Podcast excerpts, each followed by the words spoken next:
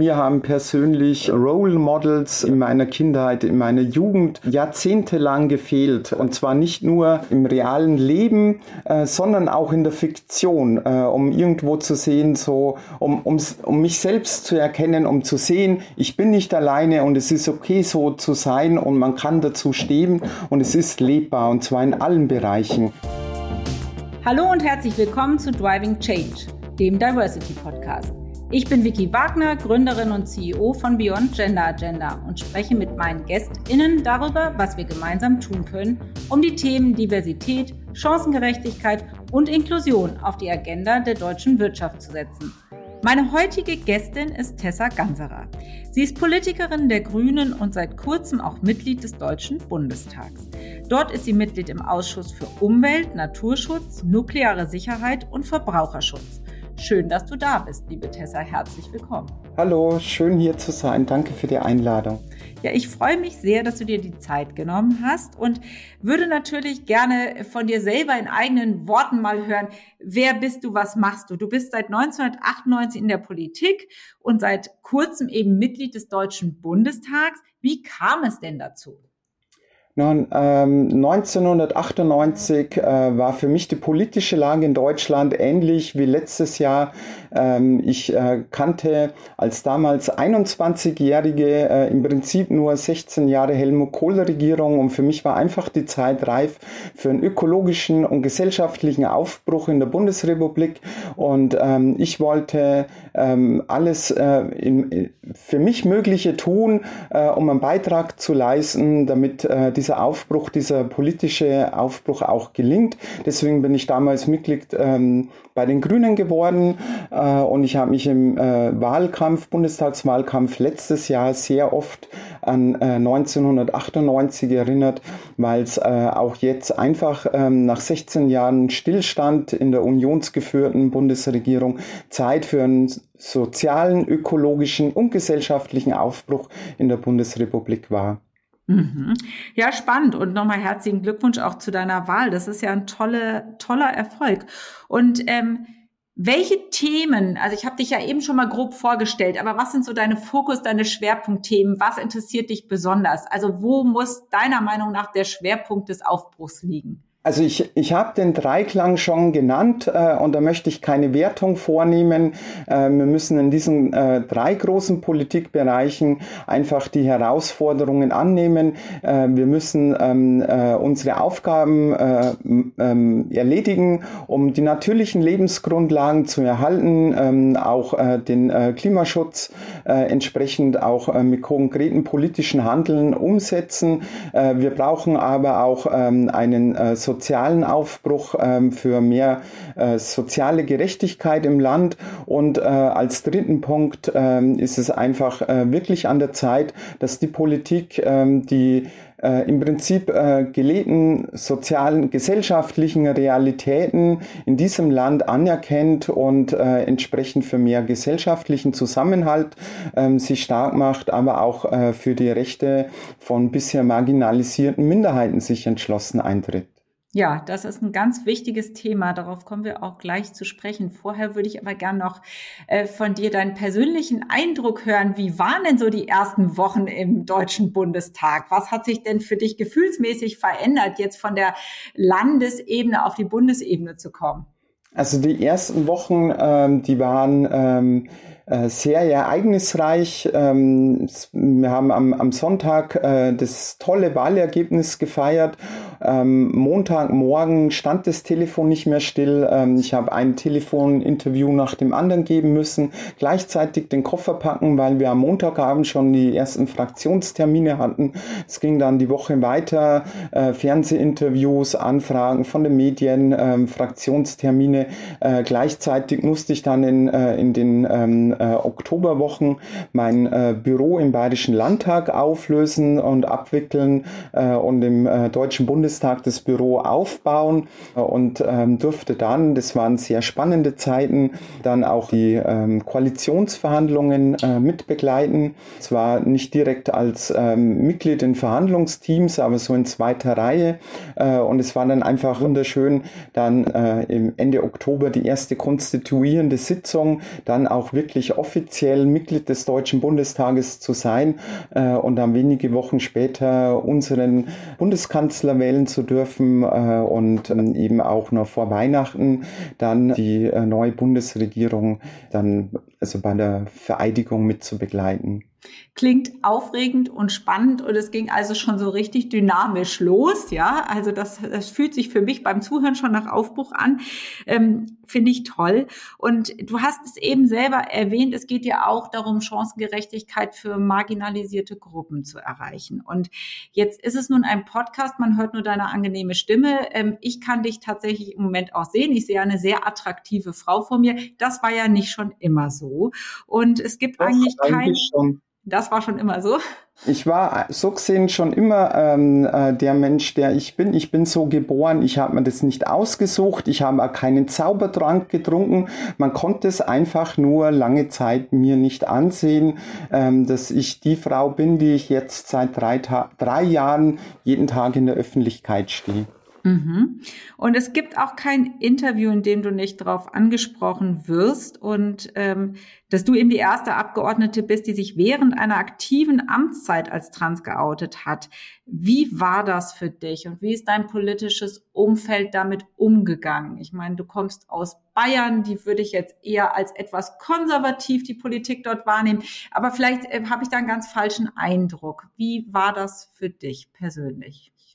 Ja, ähm, das ist das Schicksal, unter dem die bayerische Gesellschaft, die Menschen in Bayern seit Jahrzehnten zu leiden haben, äh, dass äh, die äh, jahrzehntelange CSU-Regierung in Bayern äh, leider Gottes ein total verzerrtes Bild der bayerischen Gesellschaft nach außen abbildet.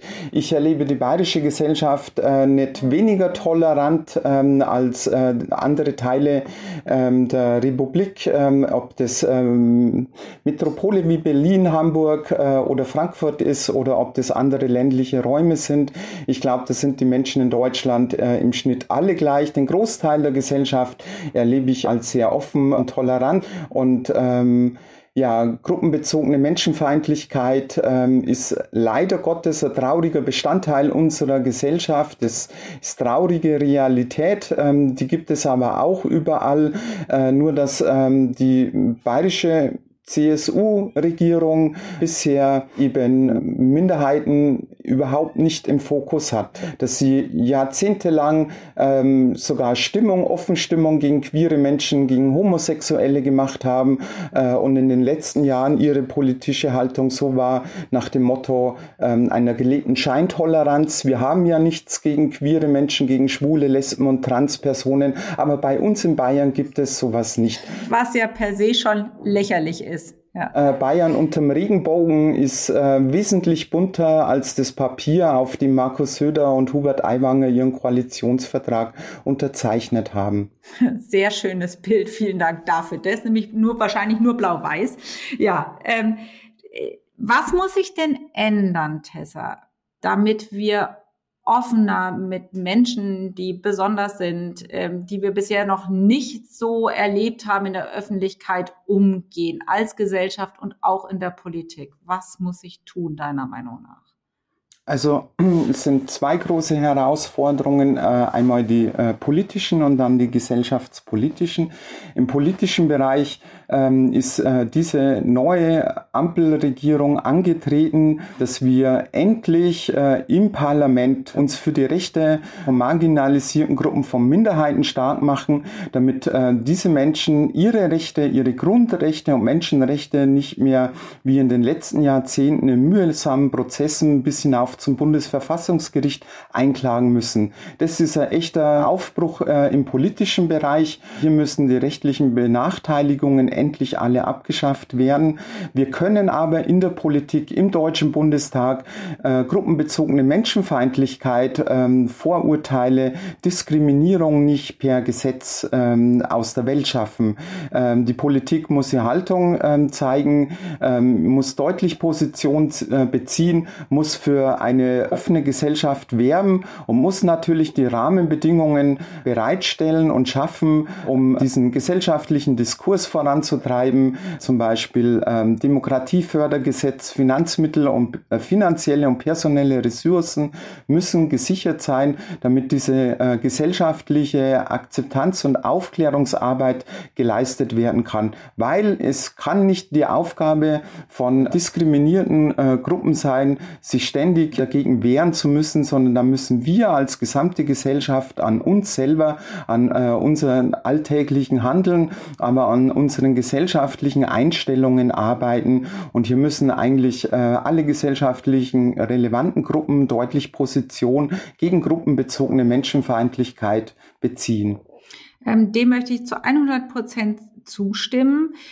Denke aber auch, dass wir um diese gesellschaftlichen Perspektivwechsel auch vorzunehmen, um einfach diese Offenheit doch tiefer zu verankern, ähm, Vorbilder brauchen, Vorreiterinnen und Vorreiter. Und ich denke, das bist du. Das ist auch eine Nike Slavik. Ähm, ich glaube, es tut den Wählerinnen und Wählerinnen auch gut, ähm, zu sehen, dass es Vorbilder gibt und auch zu sehen, wie, wie offen man mit diesen Themen umgeht und wie offen man damit auch umgeht, ähm, das zur Normalität zu machen. Wie siehst du das? Siehst du dich selber als Vorreiterin und denkst du, dass Vorbilder hier wichtig sind? Also ich kann nur für mich sprechen. Äh, mir haben persönlich Role Models in meiner Kindheit, in meiner Jugend jahrzehntelang gefehlt. Äh, und zwar nicht nur, nicht nur im, im realen Leben, äh, sondern auch in der Fiktion, um irgendwo zu sehen, so, um, um, um mich selbst zu erkennen, um zu sehen, ich bin nicht alleine und es ist okay so zu sein und man kann dazu stehen und es ist lebbar und zwar in allen Bereichen.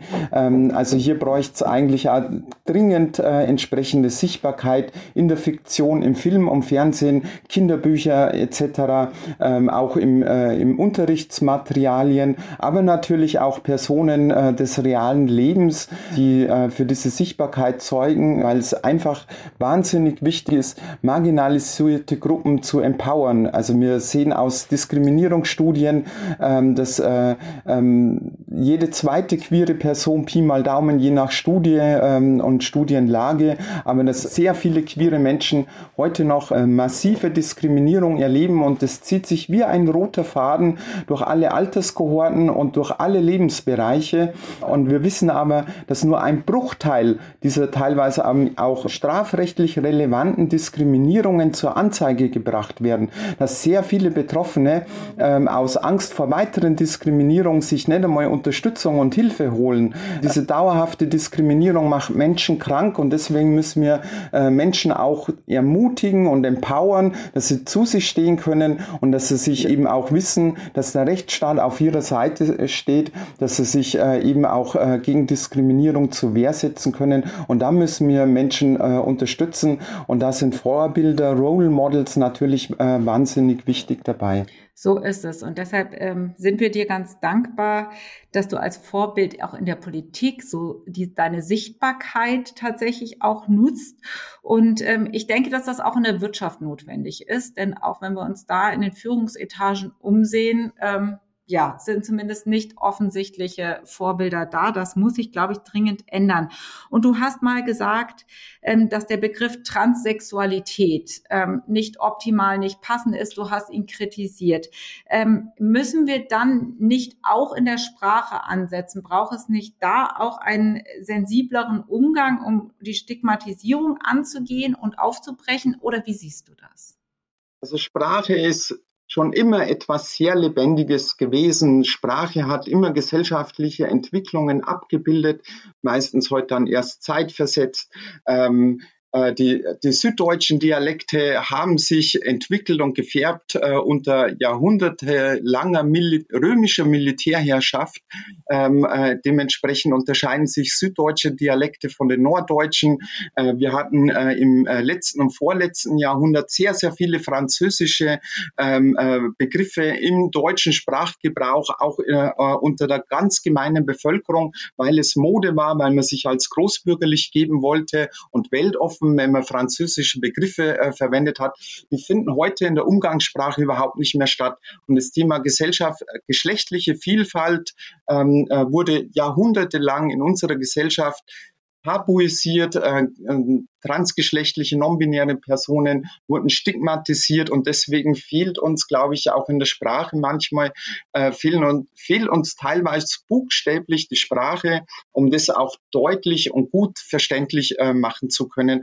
Aber Sprache ähm, ist natürlich auch ein wunderbares Mittel, um Verständnis zu, ähm, zu erzeugen. Und deswegen ist Sprache so wahnsinnig wichtig. Und deswegen äh, müssen wir uns auch äh, Gedanken machen, was sind denn die besten Begrifflichkeiten, um dieses Verständnis und diese Offenheit und Toleranz zu entwickeln äh, und zu befördern.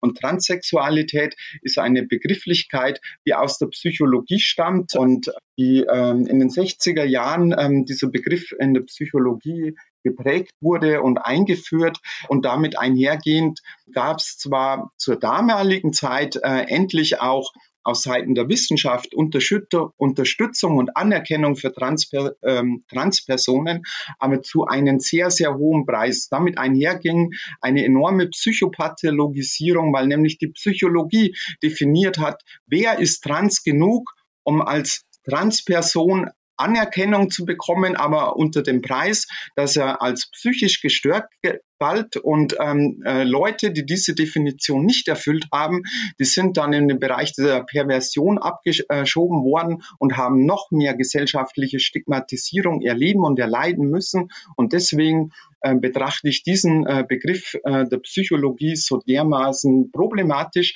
und möchte den für mich auch nicht anwenden. Trans zu sein ist eine Eigenschaft, transgeschlechtlich zu sein ist eine von vielen Eigenschaften, aber ich definiere mich nicht allein aufgrund meiner Eigenschaften und ich möchte auf diese Eigenschaft auch nicht reduziert werden. Ich bin eine Frau. Ja, das äh, sieht man, das hört man und das fühlst du und das strahlst du auch aus. Ähm, für uns ist es natürlich als vielleicht nicht Betroffene etwas schwierig, welche Wörter wir nutzen sollen. Und ich hoffe, ich sehe das wie du, Sprache muss sich entwickeln, Sprache muss Teilhabe ermöglichen, Sprache muss offen sein. Und ich hoffe, dass wir da gemeinsam gute Wege finden, eine angemessene, teilhabende Sprache zu entwickeln mit der Zeit. Und du setzt dich für die queere Community ein und betreibst auch Queer-Politik. Und was muss passieren oder was möchtest du auch dazu beitragen, dass ähm, die queere Community mehr Sichtbarkeit bekommt? Was ist so der Plan? Was sind so die wichtigen Schritte?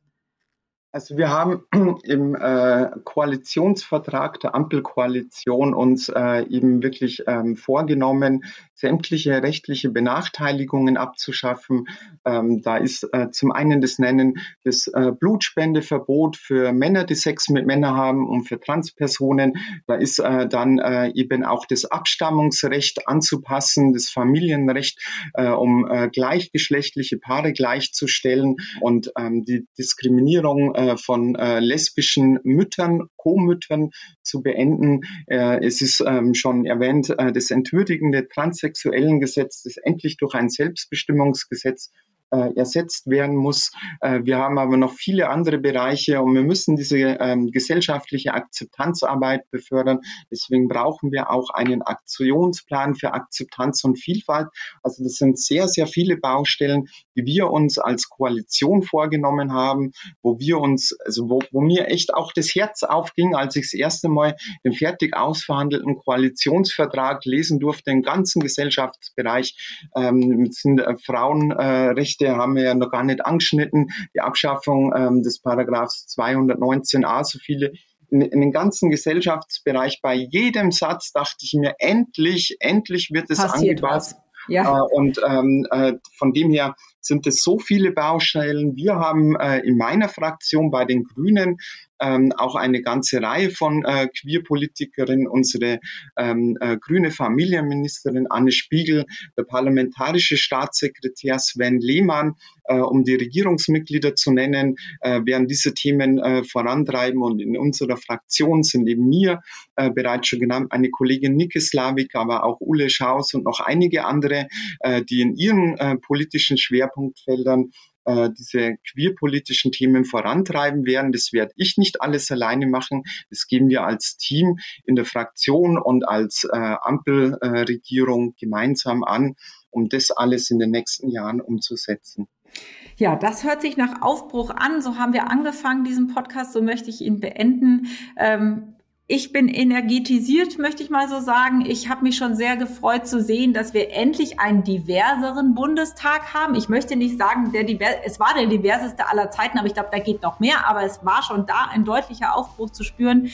Das Gespräch mit dir hat mir sehr viel Spaß gemacht. Ich durfte sehr viel lernen. Vielen Dank dafür. Das ist wichtig, dass wir alle immer lernen und eben vor allen Dingen auch von marginalisierten Gruppen lernen, damit wir unseren Horizont eröffnen und die Perspektive erweitern. Ich danke dir dafür sehr herzlich und dass du heute meine Gästin warst, liebe Tessa. Ich danke, dass ich da sein durfte und auch vielen Dank fürs Zuhören. Sehr, sehr gerne. Ich hoffe, euch hat diese Folge von Driving Change, dem Diversity Podcast, gefallen. Neue Folgen gibt's immer donnerstags. Und damit ihr keine Folge verpasst, abonniert uns gerne auf allen gängigen Podcast-Plattformen und folgt uns auf LinkedIn, Instagram und Twitter. Falls ihr Ideen habt, welche GästInnen ich einmal in unseren Podcast einladen soll, macht doch gerne einen Vorschlag. Ich freue mich darauf und immer über euer Feedback. Bis zum nächsten Mal, eure Vicky.